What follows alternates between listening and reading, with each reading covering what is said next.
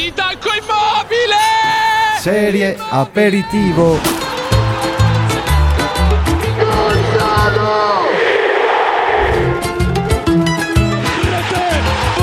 Sotto la doccia, sotto la doccia, sotto la doccia. Serie aperitivo, le podcast qui s'écoutent avec les mains. Ciao ragazzi, bienvenue pour le premier épisode de Série Aperitivo, le podcast consacré au calcio par SoFoot. Je suis Andrea Chazi, journaliste chez SoFoot et avec moi dans cette folle aventure qui va faire exploser les plateformes de streaming, j'ai le plaisir de vous présenter Eric Maggiori, un tifoso lazial et pas vraiment à la fête depuis le début de la saison, on y reviendra avec lui, mais qui aussi et surtout l'une des plumes les plus émérites de la rédaction sur le ballon rond italien. Ciao Eric Salut Andrea, salut à tous. Eric, on sera donc tous les deux à la barre pour ce nouveau rendez-vous consacré au foot italien. Est-ce que tu peux expliquer à nos auditrices et à nos auditeurs en quoi c'était évident que SoFoot fasse un podcast sur la Serie A? Bah, C'était évident parce que ça va faire bientôt 20 ans que la culture Serie A est omniprésente à SoFoot. C'est évidemment vrai dans, le magazine. On a interviewé pratiquement tous les plus grands joueurs italiens de l'histoire, de Baggio Del Piero, Maldini, Nesta, Buffon, Cannavaro et Baresi, qu'on a eu la chance de faire tous les deux, Andrea, l'année dernière, et j'en passe. Euh, et puis c'est également vrai sur le site sofoot.com où on a toujours consacré une grande place au football italien. Puis l'Italie, c'est le pays des belles histoires, du romantisme et des grands monsieur. C'est le pays où on parle avec les mains. Et d'ailleurs, si vous tendez bien l'oreille, vous entendrez qu'avec Andrea, on parle beaucoup avec les mains. Là, écoutez bien, écoutez bien. Ce sera un petit rituel dans chaque épisode de série Aperitivo. Vous verrez, vous allez vous y habituer très rapidement. On débutera toujours, toujours, c'est une promesse, je vous le jure, sur un petit récap des résultats du week-end.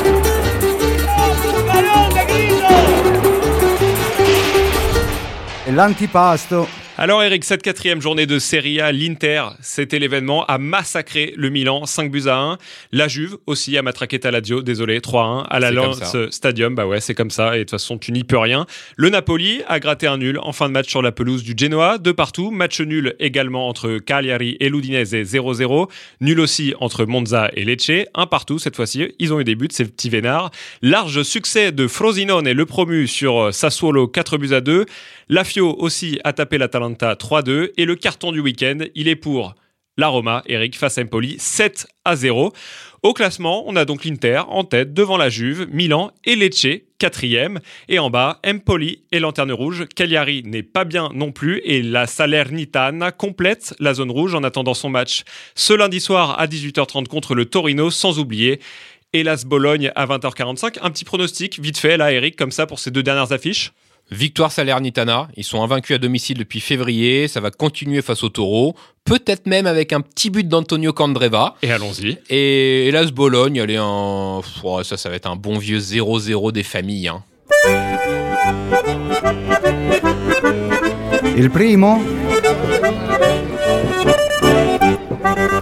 Primo. Un bon vieux 0-0 des familles Eric, n'est pas du tout ce qui s'est passé dans ce fameux derby de la Madonnina, cette claque infligée par l'Inter au Milan. 5 buts à 1, un match à sens unique où l'équipe de Simone Inzaghi a semblé réellement 5 tons au-dessus du Milan, alors qu'on le rappelle, au coup d'envoi, les deux équipes avaient fait carton plein depuis le début du championnat. On rappelle rapidement les buteurs, doublé euh, d'Henrik Mkhitaryan, un golazo, vraiment, un vrai golaz, on vous le conseille si vous ne l'avez pas vu, du français Marcus Thuram qui a brillé pour son premier derby devant son papa, Lilian, qui était en tribune. Euh, Akan également a marqué sur penalty et enfin Davide Fratesi, le héros italien du moment dans le temps additionnel, sur un service de ce même Mkhitaryan qui était visiblement partout. Euh, tout ça, ça a totalement fait oublier même la réduction du score de, de Léon, comme dirait notre collègue portugais Steven Oliveira. Une question, Eric, l'Inter est-elle intouchable? Bah franchement, je sais pas si elle est intouchable, mais en tout cas, pour le moment, personne ne sait comment la toucher et encore moins comment la couler. 13 buts marqués, 1 encaissé, 4 victoires. Ça joue très bien, ça presse, ça met le feu. L'entame de derby, c'est la même que celle du derby aller de Ligue des Champions, où ils avaient emballé le match très très vite. Et c'est fou d'ailleurs que Milan se soit laissé avoir un peu de la même façon. quoi. Euh, et ces entames de match, elles, elles, me font un peu penser à celle de la Juve d'Antonio Conte, qui avait euh, un peu cette capacité à mettre le feu très vite euh, dans, dans, au Juventus Stadium. Euh, donc l'Inter d'Inzaghi, c'est sa force, elle emballe très vite les matchs. Lors des quatre premières journées, elle a jamais ouvert le score plus tard que la 23e minute. Faut pas arriver en retard. Faut pas arriver en retard. Et elle a jamais été menée au score, ce qui est franchement assez impressionnant. Euh, moi, j'aime beaucoup euh, ce que propose euh, l'Inter offensivement. Les mouvements de Marcus Thuram, ils sont vraiment très intéressants. La complémentarité avec Lautaro Martinez, elle est impressionnante de maturité. On dirait qu'ils jouent ensemble depuis 10 ans. Et puis le milieu, c'est du poulet. Hein. Mkhitaryan, il semble être redevenu la gâchette qu'il était au Shakhtar. Barella, c'est soyeux. Chalanoglu, c'est très solide. Le banc de touche, c'est quand même au-dessus de la concurrence. Tu fais rentrer Fratesi, qui est titulaire national. Le mec marque le cinquième but. Bref, bon, ce sera pas comme ça pendant 38 journées, évidemment. Mais quand l'Inter joue à ce niveau-là, vraiment en Italie, ils sont très loin au-dessus de la concurrence. Tu l'as bien résumé. C'est du poulet. Et avant qu'on continue d'en discuter tous les deux, je te propose qu'on accueille notre invité du jour qui sera à jamais le premier de l'histoire de ce légendaire podcast qui est Série Aperitivo et qui connaît très très bien l'Inter. Je parle bien sûr de Benoît Coé.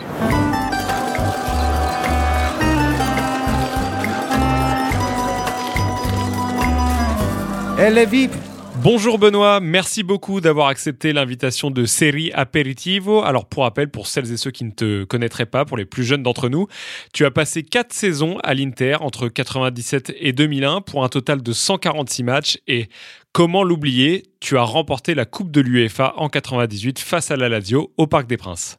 Donc avant de se replonger un peu dans la boîte à souvenirs, Benoît, un mot déjà sur le derby euh, qu'on a vu samedi. L'Inter a gagné 5-1 contre Milan, une victoire écrasante. Est-ce que tu t'attendais à une si large victoire des Interistes? Bah, Honnêtement, non. Euh, non, dans le fait que bah, le Milan avait bien débuté ce championnat, même très très bien débuté ce championnat. C'est une équipe qui avait euh, changé énormément cette année. Donc c'est vrai que le derby est arrivé assez proche dans cette saison. C'était toujours un peu compliqué parce que d'habitude, euh, le temps que les équipes, les grosses équipes se mettent en marche, euh, il faut un peu de temps. Mais là, euh, bah, on, a vu que déjà l'Inter de Milan, bah, sur ce derby, elle a, surclassé. Elle a surclassé dans le fait que ce soit au niveau collectif et au niveau individuel. Donc c'est vrai que c'est de bon augure pour les intéristes et, et pour les milanistes. Benoît, un mot quand même sur Marcus Thuram, buteur pour son premier derby. Qu'est-ce que tu retiens de son match? Moi, je retiens une prestation énorme. Un garçon qui est vraiment entré dans le cœur des, supporters euh, dès le premier derby. Euh, il avait bien commencé son championnat. Hum, il a été très bon les trois premiers matchs. Il est bien rentré dans un collectif sa façon de, de, jouer a, collectivement a permis à l'équipe de, pouvoir, euh, de pouvoir être de suite mis sur, euh, sur les rails justes. moi, je crois qu'il y a une énorme cohésion avec euh, Lautaro Martinez. Et ça, c'est super, super positif. Après, le match qu'il a fait hier était, était énorme énorme. Et le but est gigantesque de par ce qu'il fait, parce que bon, fait une course incroyable pour arriver là. Et après, il fixe et il, est, tellement euh, chirurgical quand il tire que euh, vraiment le stade s'est effondré. Donc euh, il a fait une prestation énorme, une heure, une heure de, de jeu où vraiment là, sa, disponibilité, ses courses en avant, son poids devant a mis énormément en difficulté cette équipe du Milan. Et, on l'a vu, la, la vraie force de ce joueur. Pour terminer, Benoît, comment est-ce que tu vois la saison de l'Inter après cette victoire face au rival et cousin milanais?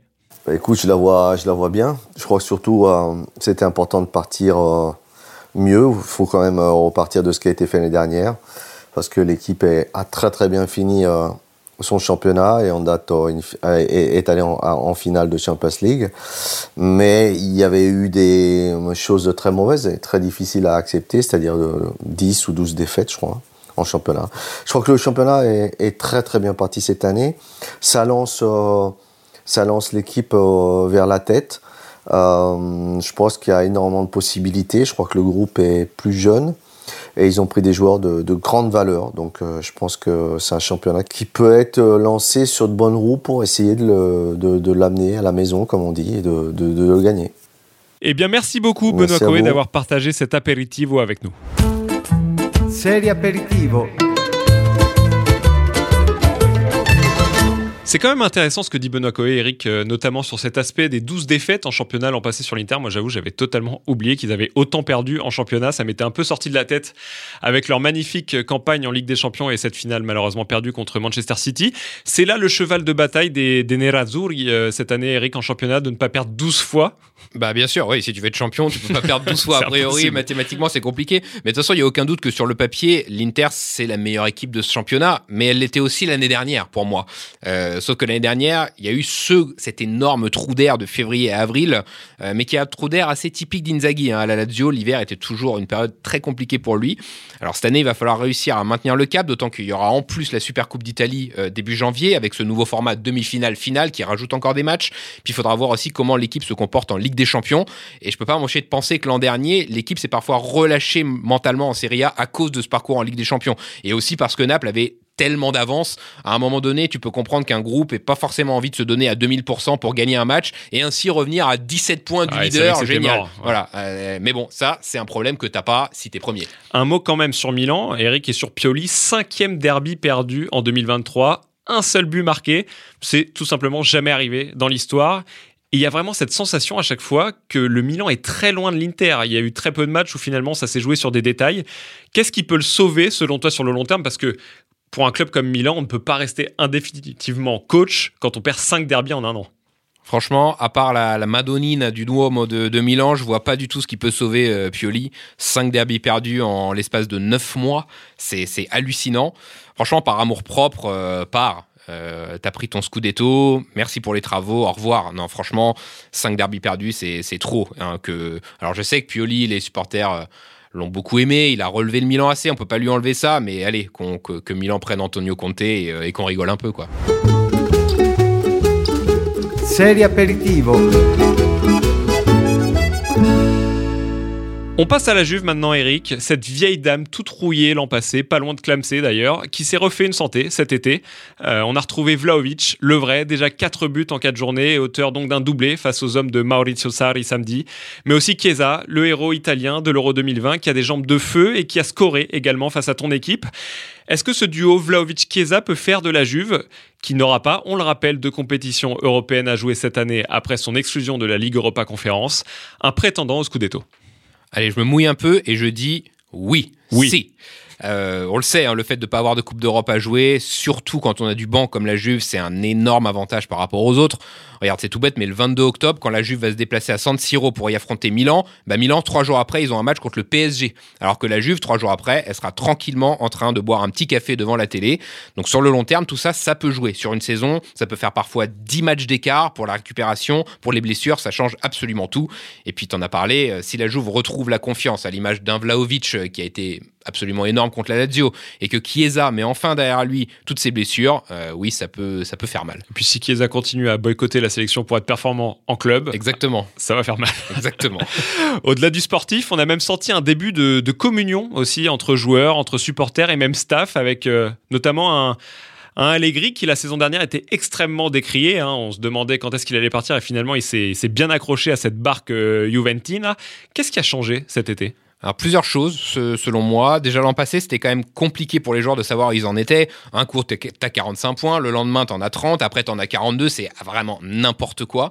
Euh, là, on est reparti sur des bases entre guillemets saines. Alors même si t'as l'affaire Pogba, t'es quand même dans de meilleures dispositions pour être au top. Et puis ensuite, je crois que le gros changement, c'est quand même cette nouvelle impulsion tactique amenée par euh, Francesco Magnanelli, l'ancien joueur de Sassuolo, biberonné au football de Deserbi, qui est arrivé à la Juve cet été en tant qu'adjoint et qui a partagé à Allegri une vision beaucoup plus moderne du foot. Et d'ailleurs, Chiesa euh, l'avait déclaré Je me trouve bien avec Vlaovic, on bouge, on teste beaucoup de nouvelles tactiques avec Magnanelli. Donc il dit bien avec Magnanelli et pas avec Allegri. Ça veut quand même tout dire. C'est-à-dire que Magnanelli est le coach de la Juve aujourd'hui. Bah, c'est pas, c'est pas tout à fait ça, mais à mon avis, à l'entraînement, on n'est pas si loin de ça. A voir donc pour la Juve qui a un calendrier plutôt à sa portée jusqu'à la mi-octobre avec euh, Sassuolo, Lecce, l'Atalanta et le Torino avant de jouer Milan le 22 octobre prochain. Un mot sur Taladio, Eric, qui est retombé dans ses travers après le joli succès à Naples. Oui, alors dans le, dans le contenu, j'ai quand même trouvé que ça a beaucoup moins nul que lors des défaites euh, face à Lecce et au Genoa aux deux premières journées où ça avait été vraiment le néant absolu. Là, j'ai trouvé que la Lazio avait été plutôt dominante au milieu de terrain avec notamment Kamada, Rovella et Luis Alberto qui étaient bien en jambes. Par contre, c'est vrai que le secteur défensif a été absolument catastrophique. Maruzic et Casale, euh, ça a bien fait dodo à l'Allianz Stadium. Alors bon, en même temps, plus personne ne joue à 15h en Serie A, donc 15h, ils ont pris l'habitude de faire la sieste maintenant. Trop chaud. Et ouais, et puis euh, il faut dire que ça commence à être aussi très compliqué pour Chiro Immobilier, que j'adore. Hein. Euh, c'est le capitaine, mais là, tu sens que c'est vraiment le, pote que tu invites parce qu'il est sympa et qu'il est là depuis 10 ans, mais qu'en vrai, ce serait parfois mieux si justement, lui, il était resté chez lui faire la sieste. En parlant de sieste, Eric, il va falloir euh, urgemment réveiller Empoli. Ouais, non, bah alors là, eux, c'était même pas la sieste, c'était le coma. Là, la défense de d'Empoli, c'était absolument n'importe quoi. Donc, pour rappel, hein, ils ont pris 7-0 au Stadio Olimpico contre la, contre la Roma. Tu concèdes un penalty sur une main après 34 secondes de jeu. Comment c'est possible? Bah, T'es venu pour perdre. T'es venu pour perdre. Le deuxième but, Renato Sanchez, bon, laissez-le tout seul, hein, les gars, il n'y a, pas de problème. Pourquoi défendre après tout? Euh, Bon, voilà. En tout cas, oui, Empoli, ça, va, ça risque d'être compliqué s'ils si, nous proposent ça cette saison. Pour la Roma, c'est un beau réveil, c'est la première victoire. Maintenant, pour, euh, pour vraiment émettre un jugement, j'attendrai de les voir face à une vraie équipe et à une vraie défense.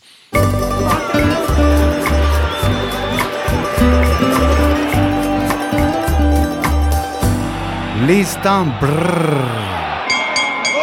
Ou qui fait froid, Eric. Il est beau ce jingle pour que tu nous annonces le joueur qui t'a fait chavirer lors de cette quatrième journée. Pourquoi il ne va pas falloir en louper une miette cette année?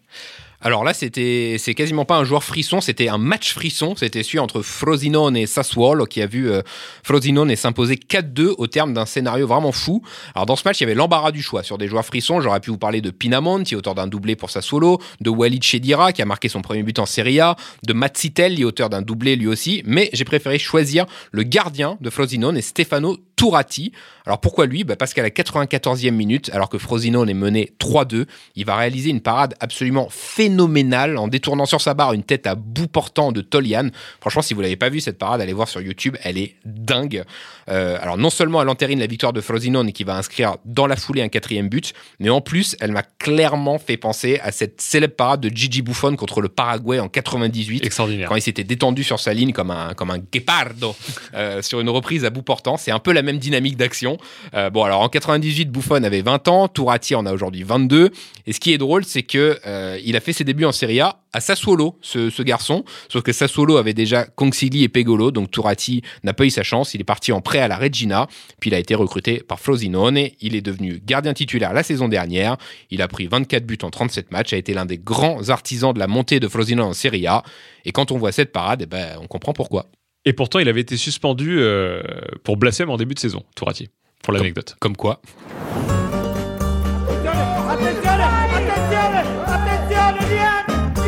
Lavar.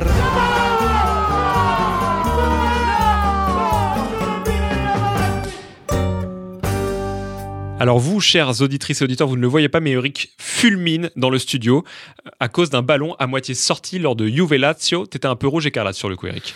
Ouais, sur le coup, ça m'a bien énervé. J'ai bien insulté tout le monde. Euh, alors parce que sur l'action, on, rappelle, hein, c'est le premier but de la Juve. Il y a un ballon euh, un peu litigieux, sorti, pas sorti du terrain, euh, sauvé par McKenny, et ensuite ça amène le but de la Juve. Alors bon, non seulement il y a ce ballon sorti, pas sorti, mais il y a aussi une intervention litigieuse de Bremer sur Immobilier sur la même action.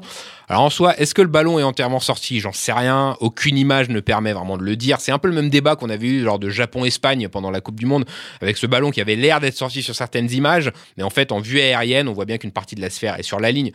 Allez, s'il faut être tout à fait honnête, il est probablement pas sorti ce ballon, mais disons qu'en soi, rien n'est scandaleux dans tout ça, mais c'est un peu une accumulation hein, depuis le début de la saison, et c'est la raison d'ailleurs du, du silentio stampa, le silence des joueurs de la Lazio après le match. C'est toutes ces décisions litigieuses qui finissent par pencher toujours en défaveur de la Lazio. Tu as eu le, penalty non sifflé sur Zaccani contre le Genoa à la deuxième journée, tu as eu le but annulé à Gendouzi euh, à Naples, et maintenant il y a ce but de la Juve, ça commence à faire beaucoup. Et d'ailleurs, on a vu euh, le président Claudio Lotito bah, qui est venu dire quelques petits mots responsable des arbitres, John Luca Rocchi. Du coup, qu'est-ce qui va se passer le week-end prochain? Bah évidemment, Un petit penalty. Un petit penalty. Voilà. Voilà, contre Monza, Bah, voilà, qui va concéder un penalty peut-être au bout de 34 secondes, on le sait pas. C'est possible. façon Empoli.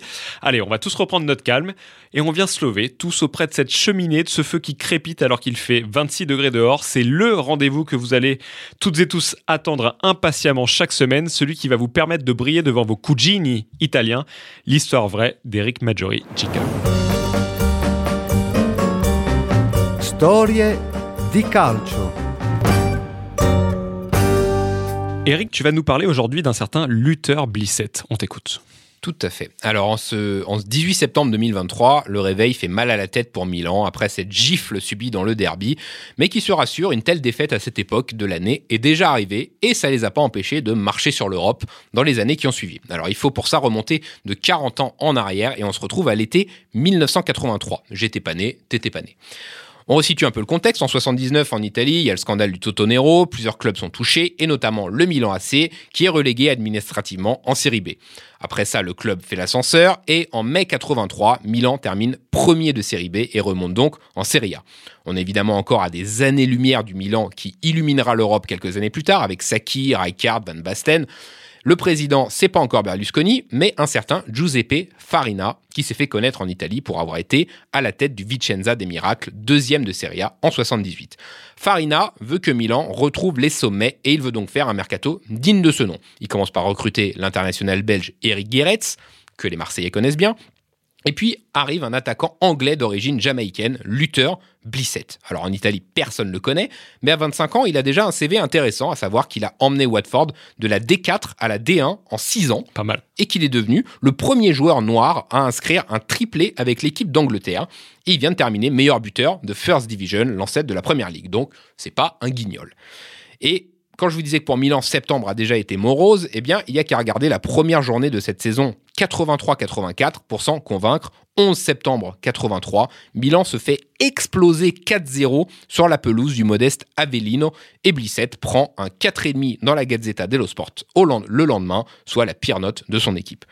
Cette défaite donne le ton de ce que sera la saison de Blissett, à savoir un tunnel. Le joueur est complètement à côté de ses ponts, pirate un nombre d'occasions incalculable à chaque match, et les supporters du Milan lui donnent rapidement le surnom de Luther Missit. Luther euh, a tout raté, quoi. Euh, Milan terminera sixième, et Blissett, lui, n'inscrira que 5 petits buts en 30 apparitions. Sans plus tarder, il refait ses valises, grazie a tutti, et retour à Watford. On aurait pu en rester là, et Blissett aura juste été ce qu'on appelle communément en Italie un bidone. Mais une incroyable rumeur va alors sortir dans la presse italienne de l'époque. Il est alors dit que le recrutement de Blissett aurait été dû à une erreur d'un observateur du Milan. Donc le type se serait rendu à Watford à l'été 83 pour superviser un attaquant et il aurait repéré John Barnes, lui aussi joueur d'origine jamaïcaine, qui a plus tard fait le bonheur de Liverpool. L'observateur rentre à Milan, il dresse son rapport à Farina en lui disant qu'il faut recruter ce certain Barnes. À l'époque, tout se fait par fax, par téléphone, il n'y a pas Internet, il n'y a pas Wikipédia. Et en juillet, la nouvelle recrue arrive donc à Milan et c'est Luther Blissett et non pas John Barnes. Alors qu'est-ce qui s'est passé? Est-ce que c'est Farina qui a fait n'importe quoi? Est-ce que c'est Watford qui a entourloupé Milan? Est-ce que c'est juste un malentendu? Impossible de le savoir et personne du côté de Milan n'a jamais officiellement démenti cette rumeur ni tenté d'expliquer ce qui s'était passé. Et puis, le nom de Luther Blissett va ressortir une dizaine d'années plus tard en étant associé à un collectif de jeunes artistes de Bologne dont le but principal était la dénonciation des médias via la propagation de fake news. En gros, ils élaboraient des canulars, ils écrivaient des bouquins et ils signaient leurs œuvres avec le pseudonyme Luther Blissett. Alors pourquoi ce nom en particulier? Eh ben, Tout simplement parce que dans les années 80, la musique jamaïcaine et le football étaient très populaires dans les milieux underground et notamment dans le milieu Redskin dans lequel évoluaient certains de ces artistes. Donc football, Jamaïque, hop, le raccourci était vite fait, Luther Blissett. Et quand disait le principal intéressé, ça a eu le mérite d'effacer ma saison pourrie à Milan. Bah écoute, c'est bien de voir le bon côté des choses. Aperitivo. La fin approche déjà de ce premier numéro de série Aperitivo. Perso, j'ai pas vu le temps passer et on va s'attaquer au dernier call de cet épisode. L'ora dei panini. On arrive déjà sur la fin de ce premier épisode de série Aperitivo avec un moment d'anthologie, on peut le dire. Je sais pas si ça a déjà été fait dans l'histoire du podcast. Les ouvertures de stickers Panini d'il y a 30, 20 ans. Voilà. Voilà. Alors, euh, j'ai gardé depuis, euh, depuis euh, bah, 20, 22 ans des pochettes Panini chez moi. Je suis un, un énorme malade. Mais euh, donc là, j'ai une pochette Panini de la saison 2000-2001 de la Serie A, Calciatori 2000 et 2001. Et en live, on va ouvrir cette pochette, donc qui a jamais été ouverte. Et on va découvrir qui se cache à l'intérieur. On va essayer de raconter des petites anecdotes. C'est du freestyle. Des fois, on n'aura rien à dire. Des fois, on aura des super anecdotes. En tout cas, j'ouvre. C'est parti. Oh là là, le bruit. Ok. Alors, on sort le paquet. Oh, le bruit. Ouais. Ok, je les mets à l'envers. Et là, tu te dis, putain, est-ce que je l'ai en double Voilà, je les mets à l'envers. On va se les mettre comme ça. Hop, je les pose. Ah, il y a quand même sept images. hein. Ils, étaient, ils étaient quand même cool à l'époque. Ouais. Et on va les retourner une par une. Alors, je retourne la première. C'est parti. Alors, c'est Manuele Blasi. Bien sûr, Manuele Blasi, joueur De de, Peru- Perugia. joueur de Perugia qui est passé par la Juve d'ailleurs, je crois. Et je me demande même si Manuele Blasi, il n'a pas quelques sélections en équipe d'Italie dans les années 2000, vers 2004, je dirais, c'est à vérifier. Moi, je pense Bon joueur, un- Manuele Blasi. C'est un joueur passé par les espoirs. Il a une tête à passer par les espoirs. Exactement. Et il a une super coupe d'ailleurs, qui, est une- qui est vraiment une coupe de 2001. Quoi. Ouais. Il a la coupe de, de tous les joueurs italiens de 2001. Quoi. Ouais. L'arrêt au milieu, bien évidemment. Et les cheveux très propres Ouais. et très bien en place. Bien sûr. Tout ce qu'on aimerait avoir. Tout ce qu'on Est-ce aimerait avoir. Ce que toi tu as, mais moi ce que. Alors, oh bah tiens, alors est-ce Ah que bah ça te dit quelque chose ça?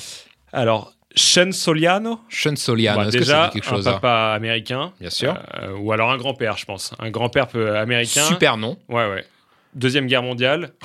Il a débarqué à Palerme. Il a épousé une italienne, une sicilienne, magnifique. C'est possible. Et euh, ouais, du coup, il a pas pu. euh, Si, il a pu mettre au monde Sean déjà, parce que là, à mon Ouais. avis, Sean, il a déjà une bonne vingtaine d'années là. Alors, Sean Soliano, il a, il a, je crois qu'il n'a pas une très grosse carrière euh, Ouais, de, footballeur, mais par contre, aujourd'hui, c'est, si je dis pas de bêtises, c'est le directeur sportif du Hellas Vérone, il me semble. ah oui. Ouais. Sean Soliano, Je je, crois. que c'est le directeur Ouais. sportif du Hellas Vérone. On Donc, bonne carrière. Ah, tu peux vérifier en live, Eh mais ouais. je crois pas dire de Magie d'internet. La magie d'internet. Mais oui, mais je crois que Se- Sean est bien le, le directeur sportif. On va Ouais, vérifier mais tout bon, de en tout cas, sa carrière de footballeur n'a pas été très très marquante, ça c'est sûr. Oh là là, c'est parfait. Il est évidemment le directeur sportif du Hellas. Voilà, merci, merci. Fort. Alors on continue, on continue, on en est à deux, on fait la troisième. Alors, est-ce que ça te dit quelque chose? Giuseppe Taglialatella. Est-ce que ça te dit quelque chose, André? André est un peu plus jeune que moi, donc il y a des joueurs qu'il a pas forcément connus. Moi, c'est mon époque, évidemment, les années 2000. Franchement, ça me dit rien, mais je l'ai peut-être vu dans mon placard à côté des Capellini.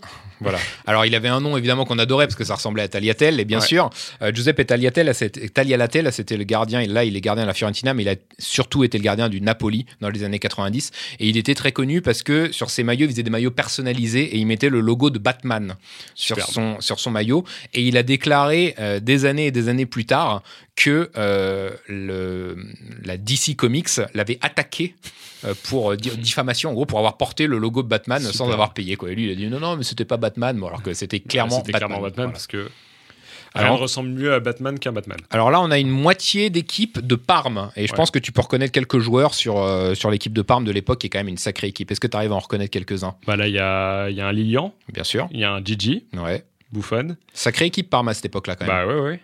Euh, Il y a un Crespo. ouais. Si je crois- Crespo, il doit 2000-2001, il est déjà à la Lazio, donc c'est pas, Ouais. c'est pas Crespo.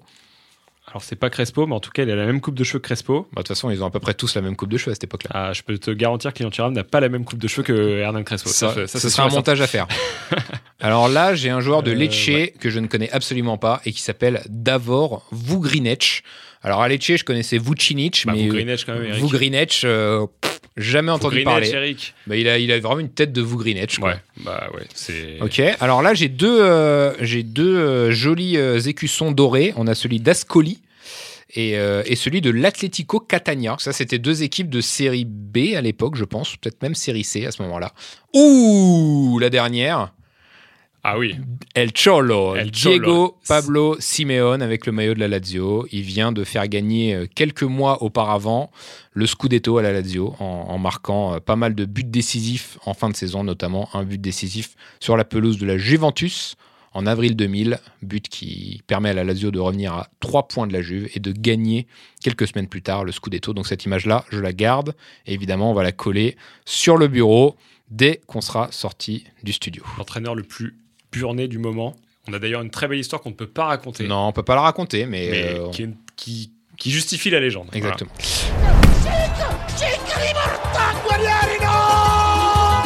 Serie Aperitivo, les podcasts qui s'écoutent avec les mains. Allez, la prochaine journée commencera avec euh, Salernitana Frosinone vendredi. L'Inter se déplacera à Empoli tandis que la Juve ira à Sassuolo. Pas vraiment de grosses affiches. Eric, quel sera le match qu'il ne faudra absolument pas louper le week-end prochain? Alors effectivement, il n'y a pas de gros match, donc on verra comment euh, l'Inter se comporte, comment Milan euh, réagit, avec au milieu de tout ça une semaine de Ligue des Champions pour toutes ces équipes. moi, je vais quand même être assez attentif au déplacement du Napoli à Bologne. Euh, Bologne, c'est toujours une, pelouse compliquée. Et là, Naples, ça commence déjà à gronder. Les Tifosi sont pas du tout convaincus par Rudy Garcia, par ses choix. Euh, donc pour l'instant, il n'y a pas le feu. Naples est, cinquième grâce notamment à ses deux premières victoires. Mais c'est vrai qu'après la défaite contre la Lazio et le nul contre le Genoa, nul un peu miraculeux, faut le dire, euh, une nouvelle contre-performance de Naples commencerait à faire des ordres et ça commencerait à chauffer pour l'ami Rudy. Voilà, c'est tout pour nous. Merci Eric et on se retrouve la semaine pro pour un nouvel épisode de Série Aperitivo. Ciao ciao. Ciao ciao. Série Aperitivo